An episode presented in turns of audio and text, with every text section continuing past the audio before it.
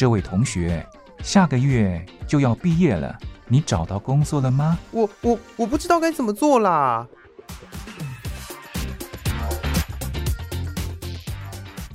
想找工作，却不知道该从何着手；想换跑道，却不知道自己能不能做得来。收听职业相谈所，让各行各业的前辈为你指点迷津。在职场上迷路的人啊，一起来寻找你的栖身之所吧！欢迎收听职业相谈所。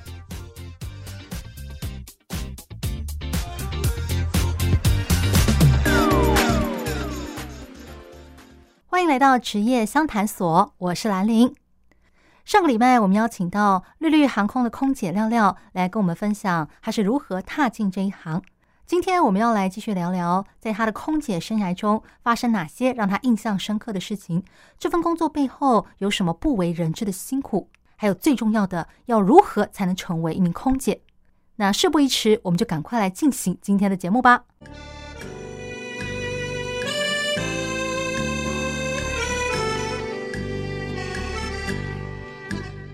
那除了遇到名人，然后还有遇到呃重病的旅客之外，还有什么让你印象深刻的事情吗？呃，我还遇过，就是我那时候刚上线没多久，大概飞两年，就是还还算是很菜鸟的时候，我遇到了那个晴空乱流。嗯、那一般的乱流跟晴空乱流的差别是在于，晴空乱流呢，它就是一个从机长他们的仪表板那边看到它是一个晴天，嗯，可是你就是会突然飞机就是进到了一个可能云层啊，或是你不知道的那个天气的状况，嗯，那那个飞机如果进到那个状况的时候啊，你的飞机就是可能会突然就是下降，就是可能骤降很多，因此。那那一次呢，我们就是真的遇到这个晴空乱流。那我记得那个时候我们是刚好在备餐，就是我们要把热的餐点、热热好的那个餐点的主菜，然后把它放进餐车里面。嗯，那再来才要推餐车去送给客人。然后我们正在厨房做这个准备动作的时候呢，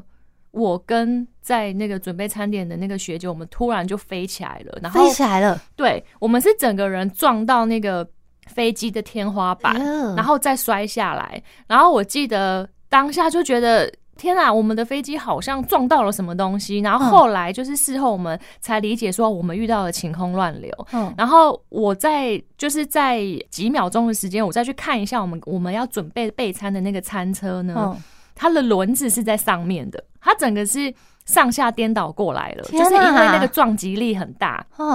哎、欸，因为那个我们骤降嘛，就是你飞机这样骤降，然后机师他再把它拉回正常的高度，它那个下降的时间太太急促了，嗯嗯，然后就是整整个有点像是天翻地覆、天旋地转那种感觉，哦、然后就有听到客人在尖叫，因为可能有人有人在那个时候受伤了，嗯，对，然后我自己其实去。看了一下，就是我自己那时候有撞到鼻子，然后可能有去咬到嘴唇，所以就是有一点流血的状态。嗯，然后我的那个同事就是我的学姐，她的丝袜破掉了，嗯，然后脚的膝盖那边也有在流血。就是那一次是我遇过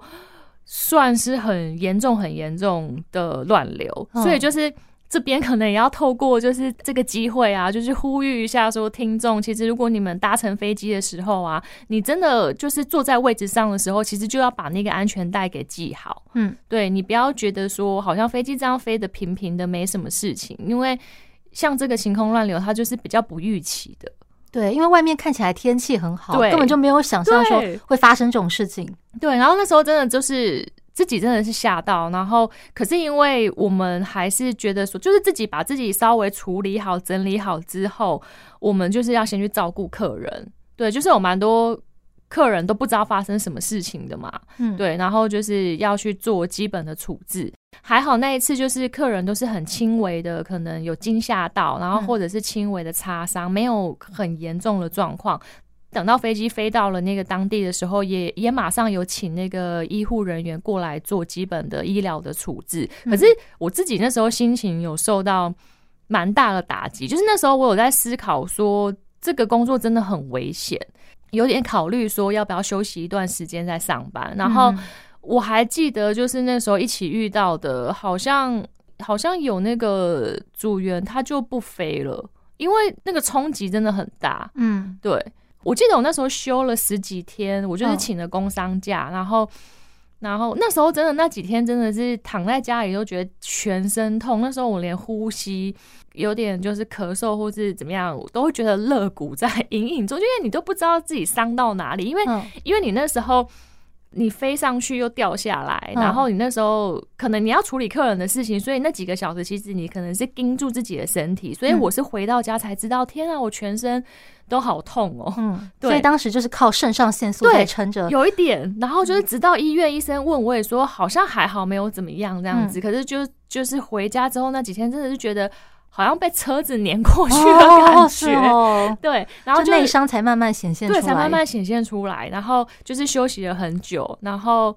那时候我也有点想说，就要去看一下那个心理咨商师，因为阴影很重。嗯、后面我有回去上班，我就继续上班。然后那时候就是有遇到一点乱流的时候，我都很害怕，嗯，就会赶快立即赶快就是找位置坐下，然后系好安全带，就是。就是可能自己遇到那样子比较重大乱流，就是那时候心情上面可能就是还没有办法马上平复过来，所以那一个月工作的时候，我我都蛮害怕的啊。虽然我无法体会，但是我可以稍微想象，就是虽然这种事情很低，对，空难什么的几率很低，但是只要发生过一次，嗯，或者说有哦有一些那个动荡，就会让你觉得。很害怕，非常害怕，超级害怕。对对，所以像台湾以前史上也发生过几次空难。那在那个事件发生的那段时间，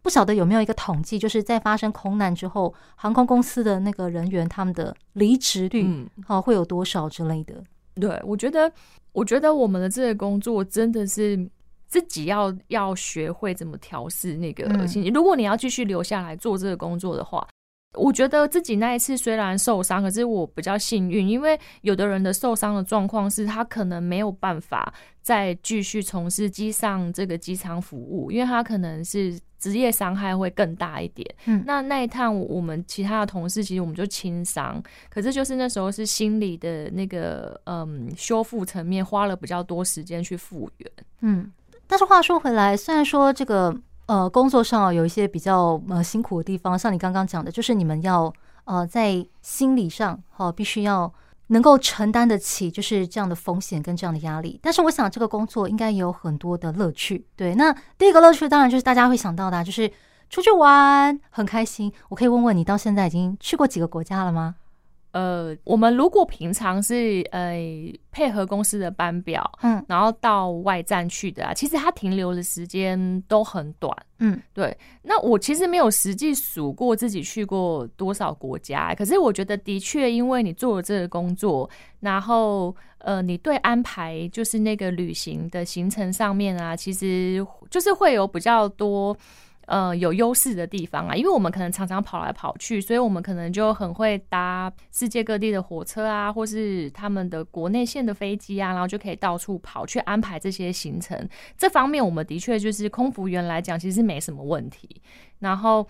再加上就是我们公司就是到了外站的时候，我们可能会跟同事就是跑到其他的地方去玩这样子，这就是一个工作上面的优势啦，就是一个算是如果你是个性很活泼，然后又喜欢旅游的话，我觉得的确就是嗯这方面的优点是蛮好的，因为平常其实不太会有机会就是一直这样子时常搭飞机，然后飞到一个这么远的地方，因为我们就常常会说，就是有时候你的班表一打开。你可能第一个礼拜你在伦敦，然后第二个礼拜你又到美国洛杉矶去了，然后下周你可能就是又又到了日本其他地方，有时候就会觉得说这样子飞来飞去的，飞来飞去的这个生活，就是呃有些人真的是蛮喜欢的。可是因为我刚刚有说，因为我已经飞十五十六年了吧，嗯，那以前可能刚开始上班的时候，我们真的是到每一个地方。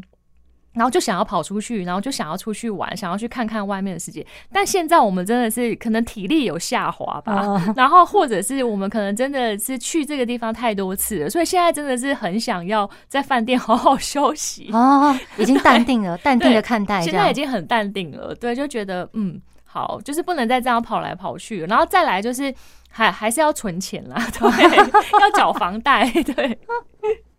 原来如此，对。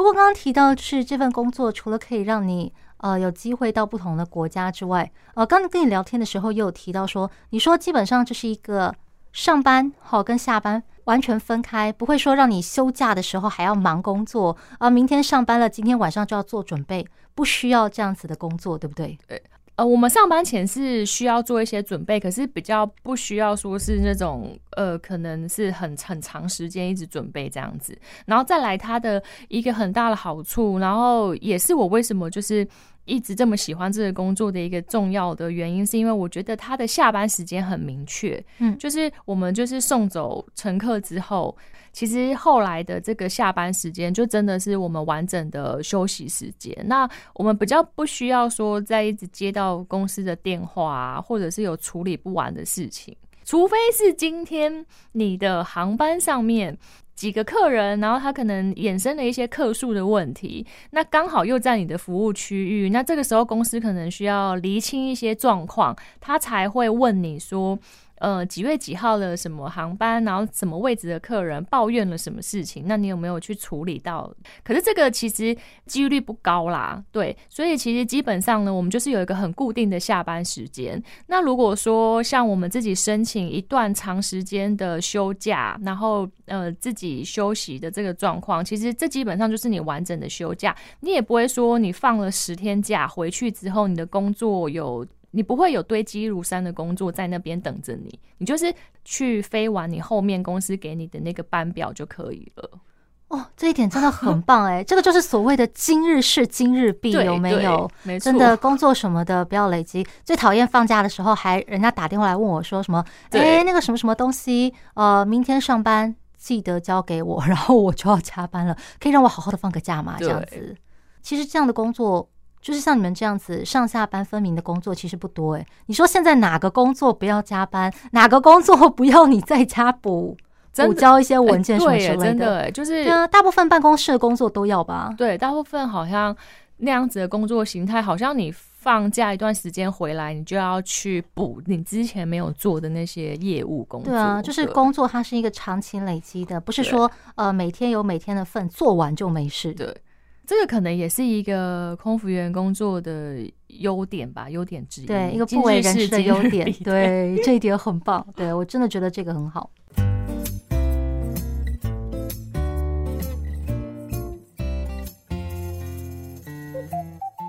妈，我回来了，来的正好。哎，来厨房帮我一下吧。好。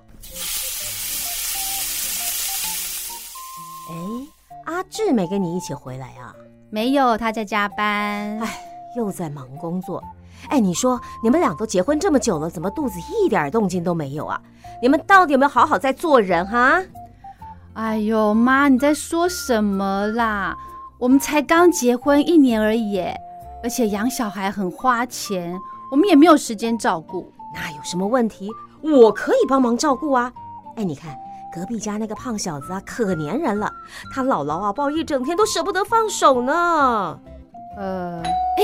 一定是爸忘了带钥匙。妈妈，你去帮爸开门啦，这边我来就好了。哎哎，等一下，等一下。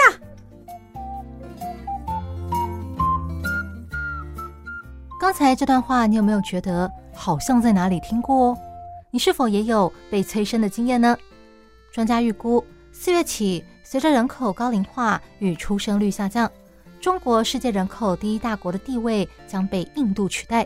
因此，中国政府推出各种鼓励生育的措施。但是，大家似乎对增产报国兴趣缺缺，这是为什么呢？职业相谈所与那些漫画教我的事，即日起到七月底举办征文活动，挽救人口危机。你为什么不生产报国？欢迎你来信跟我们分享你为什么不想生小孩，内容只要两百字左右，寄到台北邮政一千七百号信箱，或寄电子邮件到 l i l i 三二九小老鼠 n s 四五点 h i n e t 点 n e t 光华之声活动小组收，记得附上你的姓名、地址还有邮编，就有机会收到我们精心准备的台湾风礼物哦。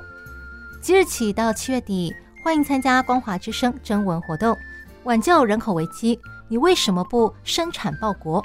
写信告诉我们你为什么不想生小孩，寄到台北邮政一千七百号信箱，或寄电子邮件到 l i l i 三二九小老鼠 n s 四五点 h i n e t 点 n e t。记得附上你的姓名、地址、邮编，我们才能将礼物寄给你哦。那刚提到就是这份工作啊，除了那个呃心理上呃需要自己去调试，可能会有一些压力，然后还有时差哦的问题之外，那这份工作还有什么？就是你觉得？比较辛苦，可是大家不太清楚、不知道的地方吗？呃，时差是一个，就是你时差的调整是一个最辛苦的地方，因为你要熬夜。嗯，因为航空公司的排班，它通常很多长程航线呢，它为了配合那个转机客人接飞的时间，它通常都是在大半夜的时候，就是大家真的在睡觉的时候，你要去工作。我们有很多航班的工作时间都是半夜一两点的那一种，嗯。所以你要去对抗这个时差是一个呃比较辛苦的地方之外，第二个辛苦的地方我会觉得是距离，就是你会常常跟家人，跟你台湾的家人分开。就是如果你常常就是这样子被排到要到世界各地，虽然你是可以到世界各地，可是。你就是常常跟他们的那个相聚的时间其实是不多的，然后再来是我们其实没有所谓的什么国定假日可以休息。国定假日大家出去玩，可是你们最忙。对，那个就是我们的旺旺日，我们的旺季。比如说大家过年，像今年。大家过年，我记得大家过年是休十天嘛？对，今年过年年假很长。对，年假很长。那那个时候年假当然就是航空公司赚钱的时候啊，它当然就是加开航班。那加开航班，那就是需要多一点的人力。那我们可能就比较不能在这段时间放假。呃，比如说你的那个年历打开，然后你们红字在放假的时候，其实我们都是在上班的，所以我们比较不会有什么。你去过过节的时候，然后我们也在放假。比如说你在过圣诞节，你在过跨年的时候，可能我们真的都在上班，然后在机上就把这个年跨掉了。然后，所以就是做了这个工作之后，我就会变成比较比较没有就是那种要特定过节日的状态，就尽量自己创造就是其他平日。也可以是节日的时候，对，真的就只能平常日过啦。但是你知道有一些特殊节日，好比说像过年，这个真的就是你没有办法用平常日来代替的，因为就只有过年的那个时候，啊，家族啊才会聚在一起，然后大家一起吃年夜饭。过年本身也有它的意义，这个就真的不是靠那个你平常日去瞧能够瞧得来的。对，我记得就是，呃，我记得有一年过年的时候，就是我们。机上的大家飞出飞出去，然后有的时候你真的是很幸运，就是你有遇到你比较熟悉的同事。那我们，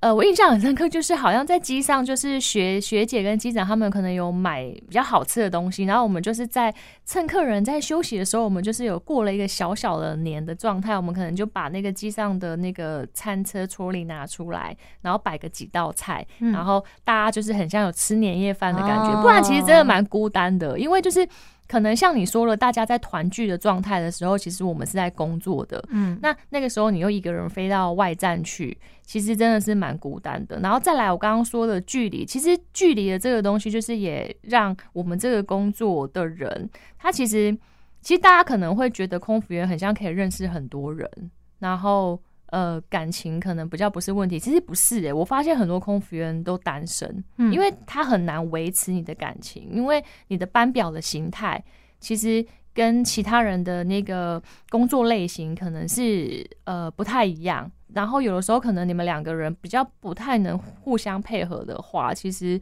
呃，很多人后来我们就会有发现，蛮多同志他干脆就选择单身，因为实在太麻烦了，嗯、还要照顾另外一个人的情绪，或者是他可能不太能理解你的工作的内容跟心态。哦，对，这蛮辛苦的。哦，确实是呢。对，所以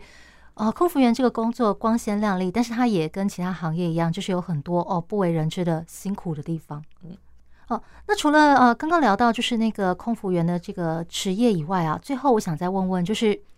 对于哈、哦、想要从事这个工作的人，就是说那些呃大学刚毕业的新鲜人们，好，如果我想要做这份工作，哦，那你能不能给他们一些建议，就是他们可以做一些什么样子的准备？那首先英文一定是要的吗？哦，对，就是我我觉得外语能力呃很重要，然后当然如果你在考试的时候，你想要呃很快的，就是。被那个考官注意到呢，其实你可以再准备另外一个语言，比如说，如果你你会讲日文，嗯，就会很加分哦、嗯。对，就是呃，英文当然是基本嘛。那那如果你又有一个其他的那个第二外国语之类的，嗯、其实就会比别人凸显很多。嗯，对。然后再来就是你的呃个性上面，当然是不能，可能就是不能太害羞吧，因为我们要接触客人。嗯，对。然后再来就是我们算是也算是服务业形态的一种，所以我觉得你要喜欢跟人接触。嗯。呃，再来还有一个原因是我们是一个团队合作，嗯，所以你的个性上面也是要可以跟大家在工作上面融合的很好的，嗯，呃，会比较适合。因为如果你都是合作的人，对，可以可以就是保持好沟通，然后有良好团队合作人。因为如果你是习惯一个人完成所有作业的话，可能会比较不适合这个工作。嗯嗯，那现在对空服员来讲啊，身高还是很重要吗？哦，他会规定身高的原因啊，是因为那个我们那个放行李放行李的地方，它是有一定高度的。嗯，所以如果你真的是太娇小的人，你没有办法帮乘客关那个行李箱的话，其实。是好像会蛮不适合的，但是对，就大概一六零吧，嗯、对，至少要一六零，对对对，应该很多人都可以，对，哦，嗯、还好，对，对我还以为可能要个一六五以上之类的，哦，我还不到，不会不会，一六零就可以了，因为你的手举起来就可以了，对，哦，了解了解，那还好。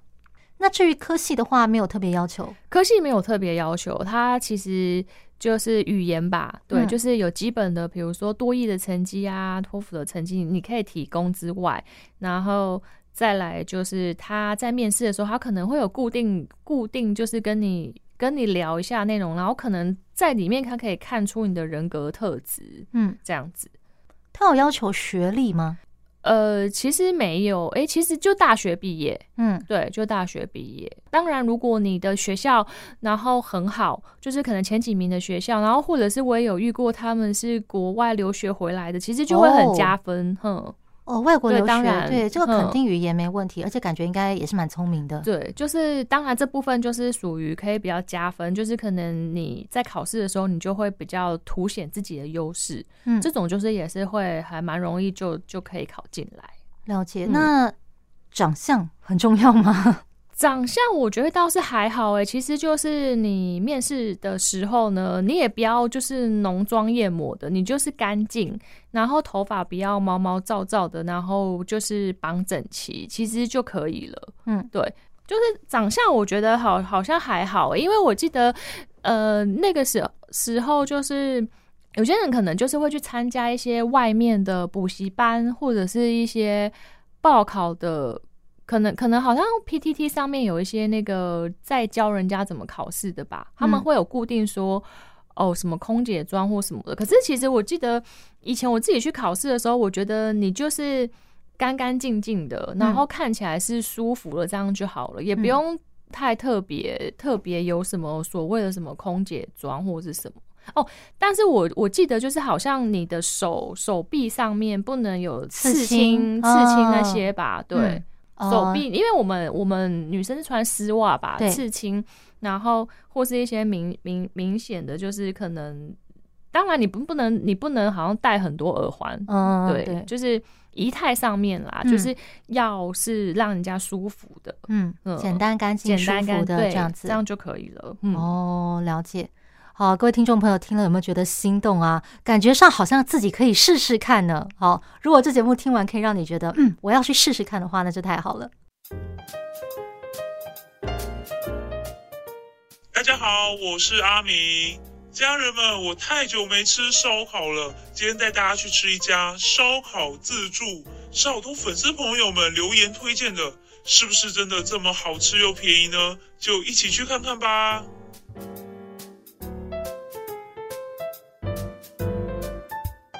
你在看什么啊？哦，我在看探店博主介绍美食啊。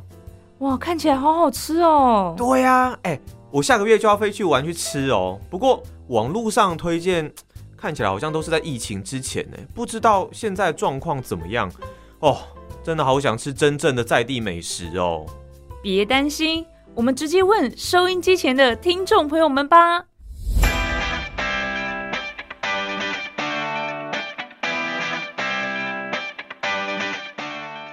疫情解封，国门大开，闷了好久，终于可以飞到世界各地旅游，感受当地文化，享受道地美食。相反的，许多外国人涌进你的城市，是不是也很想介绍美景美食，将家乡的美好推荐给观光客呢？推荐在地美食征文活动开跑喽！即日起到九月三十号。投稿介绍你最推荐的当地小吃餐厅，说明你一定要推荐给外地人的原因，附上令人垂涎三尺的照片和菜单就更赞啦！投稿参加活动就有机会获得台湾特色大礼包，得奖文章还会在《世界非常奇妙》节目中被主持人分享出来哦！欢迎踊跃参加，将你自豪的家乡味推荐给大家吧！活动邮件请寄到 email l i l i 三二九小老鼠 m s 四五点 h i n e t 点 n e t lily 三二九 at m s 四五点 h i n e t 点 net 或是台北北门邮局一七零零号信箱，台北北门邮局一七零零号信箱。信件主旨请写上。推荐在地美食征文活动，别忘了附上姓名、地址、邮编，台湾特色大礼包才会寄到你手上哦。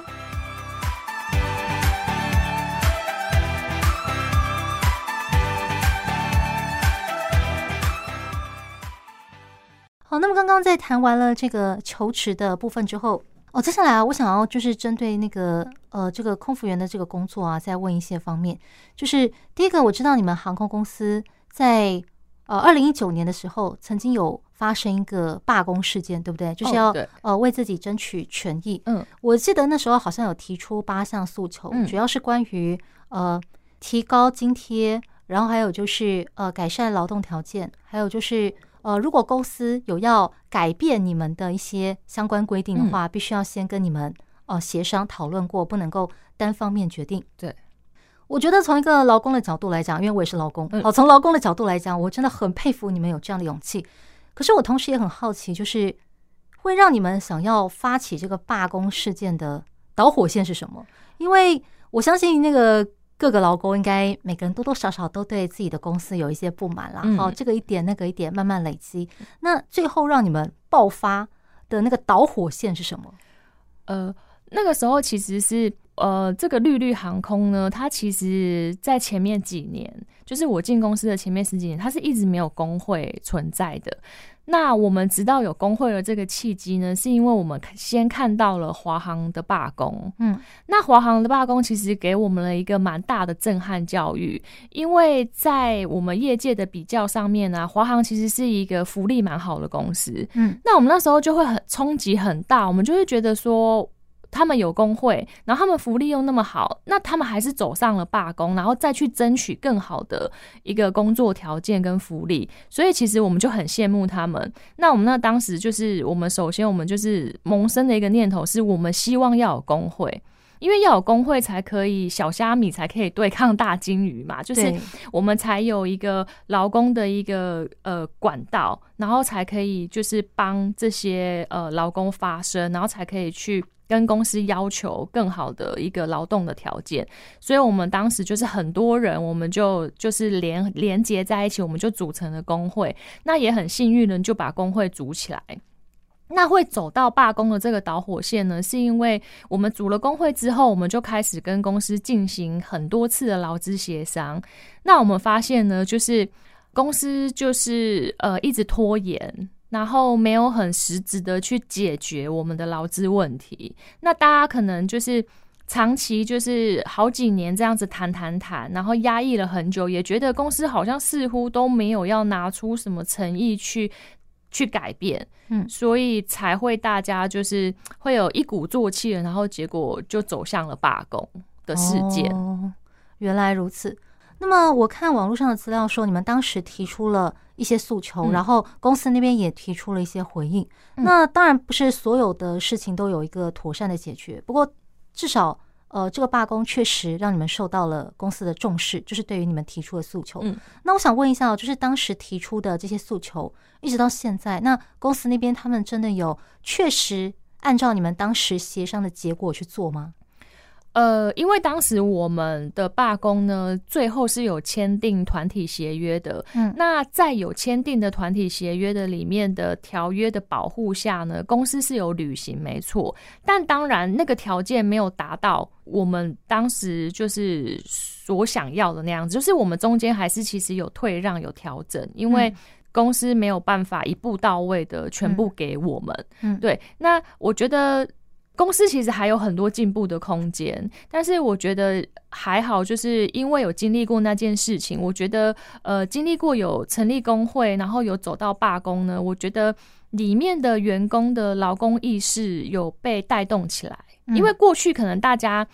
都是就是我们大家可能聚集在一起，就是都会抱怨，然后都会讲说我们希望怎么样怎样，然后公司为什么不能。怎么样子调整？那现在呢？大家比较敢会去跟公司要求，就是改善不合理的地方，嗯，然后也比较不会，就是好像呃遇到公司，比如说公司来找你麻烦，或者是突然针对什么事情做改变，然后你会傻傻的不知道说，哎，这个其实是有一点好像有点违法的疑虑。其实大家现在就是因为有了那个劳工的意识。然后我们也会去问说，诶，那这个是不是有违规的问题？这样子工作牌不会超时吗？然后不会说工作的时间太长吗？我们就会去思考这些问题。那他可能那几条的诉求没有达到百分之百满意，可是我觉得渐渐的，就是。会让公司它也会有一个抗衡的力量，因为可能有工会在做监督，所以他可能在做很多事情的运作上面呢，他比较不会像以前，就是他他都说了算，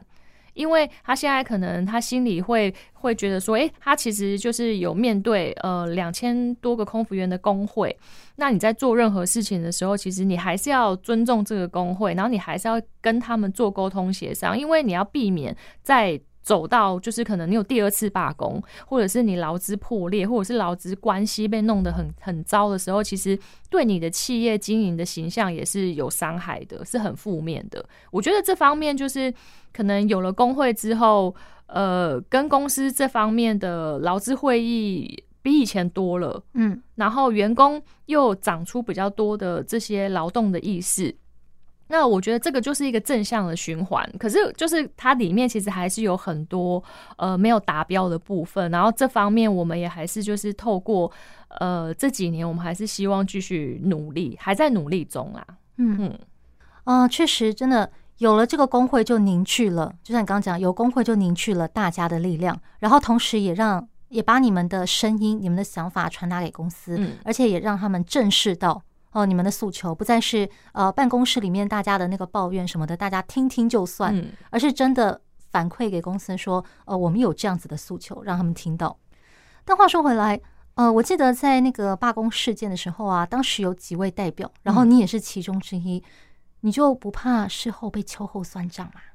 呃，其实说不怕是是假的，可是。就是我觉得有些事情，就是你可能还是害怕，可是你还是必须要做，因为我觉得那个时候如果错过了那样子的契机，然后不把工会组起来啊，其实可能我们真的就很难有工会的组织，因为其实那个就是一个时间点嘛。那那当然你要去做这件事情，势必一定要有几个出头的人先出来冒险了。然后去触碰了这个公司的底线，然后一直去踹然后可能才知道说我们能不能把这件事情成就起来。那也还好，就是呃，虽然会害怕，可是因为就是有很多工会的会员，他其实还是蛮支持我们的。就是他可能他可能没有站出头，可是他在后面还是给我们蛮多力量的。那我觉得就是。大家现在回想起来，其实真的是会觉得自己可能有有一股傻劲吧，就是可能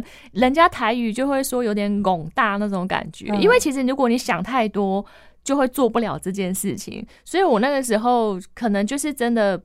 就是单纯的一个想法，是觉得我觉得绿绿航空真的很需要一个工会，因为至少我们需要一个跟公司可以平起平坐的一个对话的管道。要不然就会变成说公司丢什么东西给我们，我们就只能照着做去执行，然后都不能有任何声音、有任何意见。其实我觉得这个是很权威、很压抑的一件事情，然后对劳资的环境来讲是很不健康的。所以其实那时候。我就没有想很多哎、欸，我就觉得说，就是找了几个志同道合的，然后还蛮勇敢的人，然后就把工会组起来了。然后也很谢谢，就是当时很义无反顾就出来支持我们的那个空服员们，这样子真的很勇敢。因为那个时候我们组起工会的时候，那时候我们没有男生，那个有，有男生有，有空少是后来是罢工，后来公司才招空少。嗯、那时候我们真的是全部都是女性，全部都是女生。可是我觉得，觉得可能也因为是女生吧，因为我记得我们那时候罢工撑了十七天，超久的。因为那时候华航罢工好像不到二十四小时，他们就谈成协议了，就结束了，所以很顺利。嗯，可是我们是非常坎坷、非常辛苦的，就是跟公司对抗了十七天，然后才签下了呃签下了几项的那个团体协约的内容，然后呃要公司保证一些事情，所以。就是虽然都是女生，可是我就觉得女生的那个韧性，嗯，很坚强，真的，对，哦，你们真的是很勇敢哎！就像你讲，有些事情真的是确实是要有人去做，但是谁好要当那个出头的人呢？我想，哦，真的敢说啊，我来的人其实还是少数，对，所以我真的觉得你们很勇敢，因为。呃，我得我得说，可能很多人都是在观望，然后想说会不会有其他胆大的人敢出头呢？或者是希望别人来带领你啊之类的。然后大家都这样想，就没有人出头了。对，那这样的话，工会一辈子也组不成。对，当然我现在就是因为因为现在有蛮多新新进的新进的那个呃学弟学妹们，他们还没有加入工会，所以我希望说，就是希望他们呃进来之后啊，其实他们。都可以来加入，因为我觉得人数就是一个力量吧，就是人越多，公司就会越重视你这个团体的声音，所以会希望说他们都可以加入。因为如果时间久了，因为我们这些资深的组员其实会退休，然后会离开这个工作岗位，就然后离开工作岗位的同时，当然你就是离开工会嘛，那这个工会的组织人数就会越来越少，所以也是希望说。真的是希望可以呼吁他们说可以加入工会，然后不一定要出来当出头的人，可是会希望让公司看见说，就是这个工会的存在是有它的必要性的，就是不希望说它有一天就不见了这样子。嗯，啊，确实是呢，而且真的自己的权益要靠自己争取，是对。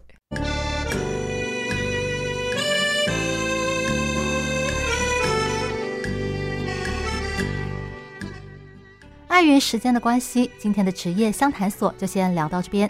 下一集我们要听廖廖讲的是，作为空服员，他是如何度过疫情的那段期间，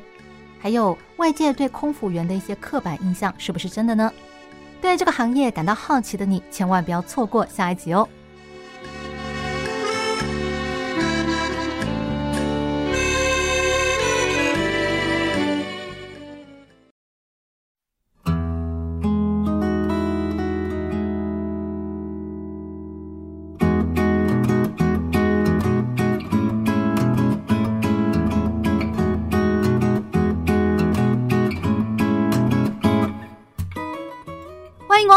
位客人，要不要试试看我们期间限定的甜点呢？哦，期间限定的啊？对，这是老板为了特殊节日做的，每一次的口味都不一样，只有现在才有卖哦。要不要试试看呢？好啊，那给我来一份吧。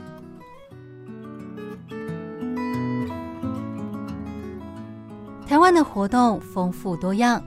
有的像流星，璀璨耀眼，但仅此一届。有的像月亮，年年都办，但主题不同。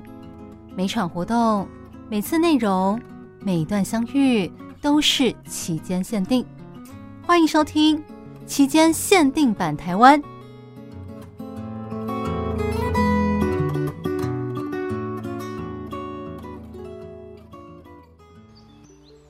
欢迎来到期间限定版台湾，我是兰陵。端午节快要到啦，又到了吃粽子的时候了。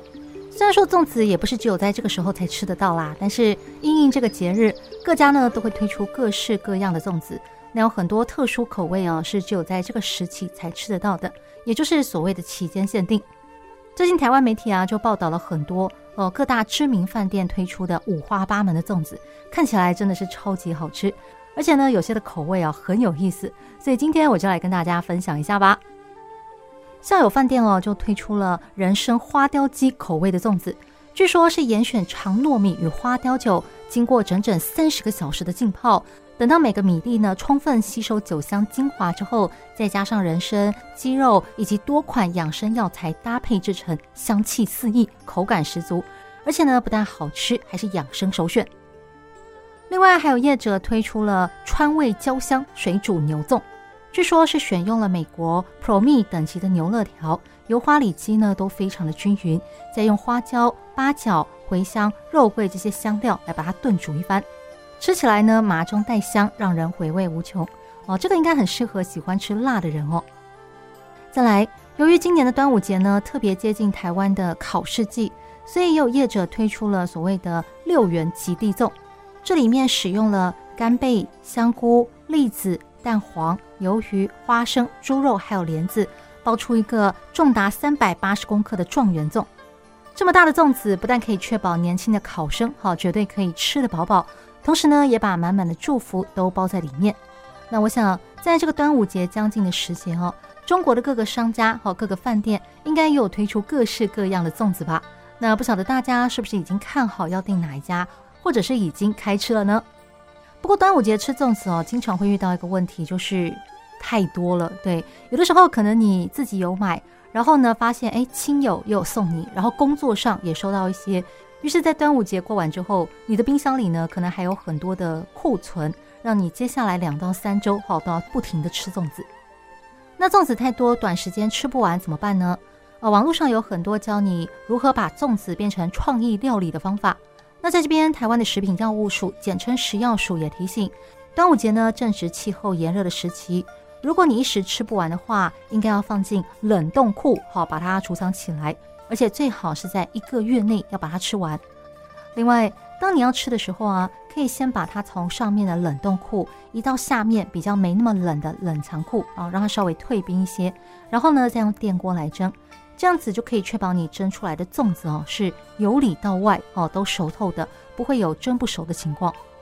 哎，我之前真的蛮常遇到这种情况的，就是等了几十分钟，好好不容易蒸熟了，想说哎可以来吃了，结果一剥开里面哎还是生的。所以后来我在蒸之前，除了像刚刚提到的那种哦先拿出来退冰的方法之外，另外我还会尽量好把粽子先剥开来，让它里面的馅料暴露在外，然后呢再拿去蒸。虽然说这样子卖相上哦比较没那么好看，不过对我来说能吃到蒸熟的粽子比较重要了哦。我可不想等了老半天哈，好不容易以为可以开吃了，结果还要等。那这边就分享一个个人经验好，给大家做参考喽。那今天的节目就跟大家聊到这里，有任何意见或是想法都欢迎写信给我哦。我是兰陵，那我们下一集再见啦，拜拜。